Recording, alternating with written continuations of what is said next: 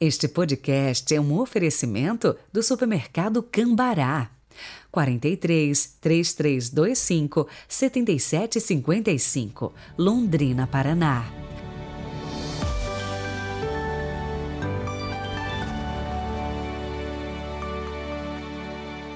Olá, bom dia! E chegamos nesta terça-feira, 8 de março de 2022, com convite para rezarmos da forma correta. É isso que o Evangelho nos ensina hoje. Comecemos com uma frase do Papa Paulo VI que dizia o seguinte: A Quaresma é tempo de sacrifício e de penitência, mas é também tempo de comunhão e de solidariedade, e será necessário dizer mais alguma coisa para acentuar a sua importância? Rezemos. Pelo sinal da Santa Cruz, livrai-nos Deus, nosso Senhor, dos nossos inimigos. Olhai, ó Deus, vossa família, e fazei crescer no vosso amor aqueles que agora se mortificam pela penitência corporal. Amém. Mateus capítulo 6, versículos de 7 a 15. Naquele tempo disse Jesus aos seus discípulos: Quando orardes, não useis muitas palavras como fazem os pagãos. Eles pensam que serão ouvidos por força das muitas palavras. Não sejais como eles, pois vosso Pai sabe do que precisais muito antes que vós o peçais. Vós deveis rezar assim: Pai nosso que estais nos céus, santificado seja o teu nome, venha o teu reino, seja feita a tua vontade, assim na terra como nos céus. O pão nosso de cada dia dai-nos hoje. Perdoa as nossas ofensas, assim como nós perdoamos a quem nos tem ofendido, e não nos deixes cair em tentação, mas livra-nos do mal.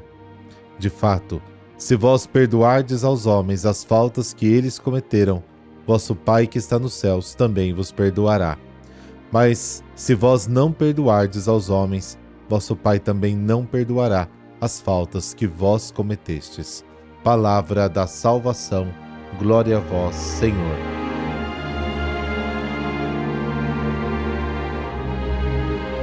Há duas redações do Pai Nosso, Lucas capítulo 11 e Mateus capítulo 6.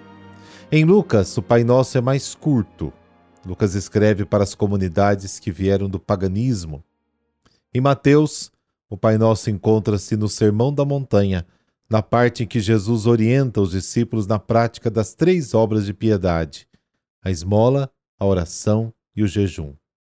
O Pai Nosso faz parte de uma catequese para os judeus convertidos. Eles estavam acostumados a orar, mas tinham vícios que Mateus tenta corrigir. E quais eram? os vícios a serem corrigidos. Jesus critica as pessoas para quem a oração era uma repetição de fórmulas mágicas, de palavras fortes dirigidas a Deus para o forçar a responder às nossas necessidades.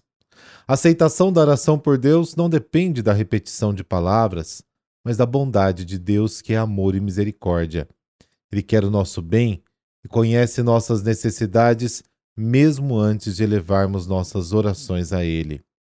As primeiras palavras, Pai Nosso, Abá, Pai, é o nome que Jesus usa para dirigir-se a Deus, revelando a nova relação com Ele, que deve caracterizar a vida da comunidade. Gálatas 4, Romanos 8. Dizemos Pai Nosso e não meu Pai. O adjetivo nosso enfatiza a consciência de que todos pertencemos à grande família humana de todas as raças e credos. Orar ao Pai e entrar em intimidade com Ele significa também estar em sintonia com o clamor de todos os irmãos e irmãs pelo pão de cada dia. Significa buscar em primeiro lugar o reino de Deus. A experiência de Deus como nosso Pai é o fundamento da fraternidade universal. E como estamos precisando disso! Como estamos precisando do Pai Nosso nesses tempos de guerra três pedidos pela causa de Deus: o nome, o reino e a vontade. Na primeira parte, pedimos que nosso relacionamento com Deus seja restabelecido, santifique o nome. O nome Javé significa estou com você, Deus sabe. Neste nome, Deus se deu a conhecer lá em Êxodo, capítulo 3. O nome de Deus é santificado quando usado com fé e não com magia, quando é usado de acordo com o seu verdadeiro propósito, não para a opressão, mas para a liberdade do povo e para a construção do reino. A vinda do reino. O único Senhor e Rei da vida é Deus. Isaías 45. A vinda do reino é o cumprimento de todas as esperanças e promessas. É vida plena, superando as frustrações sofridas com reis e governos humanos. Este reino virá quando a vontade de Deus for totalmente feita. A vontade de Deus é expressa em sua lei. Sua vontade seja feita no céu como na terra. No céu, o sol e as estrelas obedecem às leis de suas órbitas e criam a ordem do universo. Isaías 48. A observância da lei de Deus será uma fonte de ordem e bem-estar para a vida humana. Quatro pedidos também pela causa dos irmãos: pão, perdão, vitória, liberdade. Na segunda parte do Pai Nosso, pedimos que se restabeleça a relação entre as pessoas. Os quatro pedidos mostram como é necessário transformar as estruturas da comunidade e da sociedade para garantir que todos os filhos de Deus tenham a mesma dignidade. O pão de cada dia. No Êxodo, todos os dias as pessoas recebiam o maná no deserto, Êxodo 16. A divina providência passou pela organização fraterna, pela partilha. Jesus nos convida a fazer um novo êxodo, uma nova forma de convivência fraterna que garanta o pão para todos. Mateus 6, João 6. O perdão das dívidas, das faltas. A cada 50 anos, o ano jubilar exigia perdoar dívidas.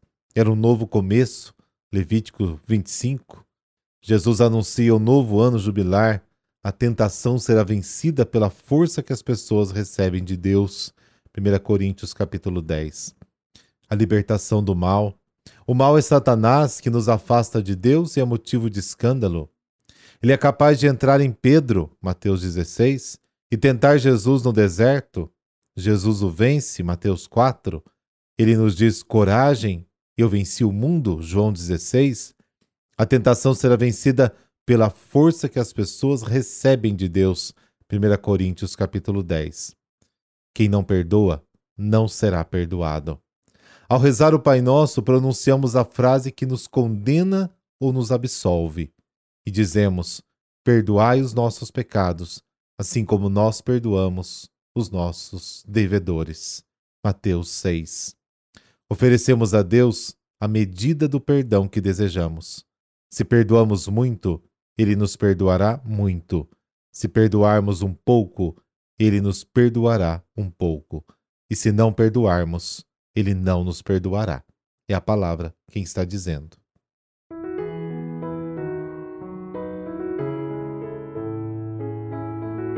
E hoje a igreja celebra o patrono dos hospitais, São João de Deus. Ele nasceu no dia 8 de março de 1495 em Montemor, Portugal. Fugiu de sua casa aos oito anos de idade e durante sua vida foi pastor, soldado, vaqueiro, pedreiro, mascate, enfermeiro, livreiro e até santeiro. Conta-se que sua mãe morreu de tristeza e de saudade do filho desaparecido, que seu pai se fez monge. Viajou por toda a Europa e, quando retornou em 1538, montou uma livraria em Granada, Espanha. Neste mesmo ano, São João d'Ávila estava em Granada pregando o Evangelho e São João de Deus teve a oportunidade de ouvi-lo pregar. Impressionado com o sermão sobre o mártir São Sebastião, começou a gritar pedindo perdão e misericórdia a Deus pelos seus pecados e decidiu vender tudo o que possuía. Ficou conhecido como louco, porque andava maltrapilho e vagava pelas ruas, batendo no peito e confessando seus pecados e o levaram à presença de São João d'Ávila, que o encaminhou a um hospício na redondeza e aconselhou a dedicar-se às coisas de Deus. Sua melhora foi logo notada. Conseguiu sair do hospício em 1539. Passou a ajudar aos outros doentes do hospício, dedicando totalmente sua vida aos desvalidos como enfermeiro. Fundou vários hospitais onde os doentes eram tratados como seres humanos e como filhos de Deus. Juntaram-se a ele colaboradores que deram origem aos irmãos dos enfermos. Em 1549 ainda, contraiu uma grave doença que escondeu dos médicos, com medo que não deixassem mais trabalhar. Foi descoberto quando já não conseguia mais esconder os sinais da enfermidade, mas mesmo assim só conseguia pensar em ajudar os outros. Morreu em 1550, no dia 8 de março, de joelhos e rezando. Leão XII o declarou patrono dos hospitais. Ó Deus de bondade, dai-nos sempre a mesma serenidade que destes a São João de Deus para que possamos zelar com dedicação e paciência aos doentes e sofredores que necessitam do nosso auxílio. Por Cristo nosso Senhor. Amém. Abençoe-vos o Deus Todo-Poderoso, Pai, Filho, Espírito Santo. Amém. Boa terça. Até amanhã.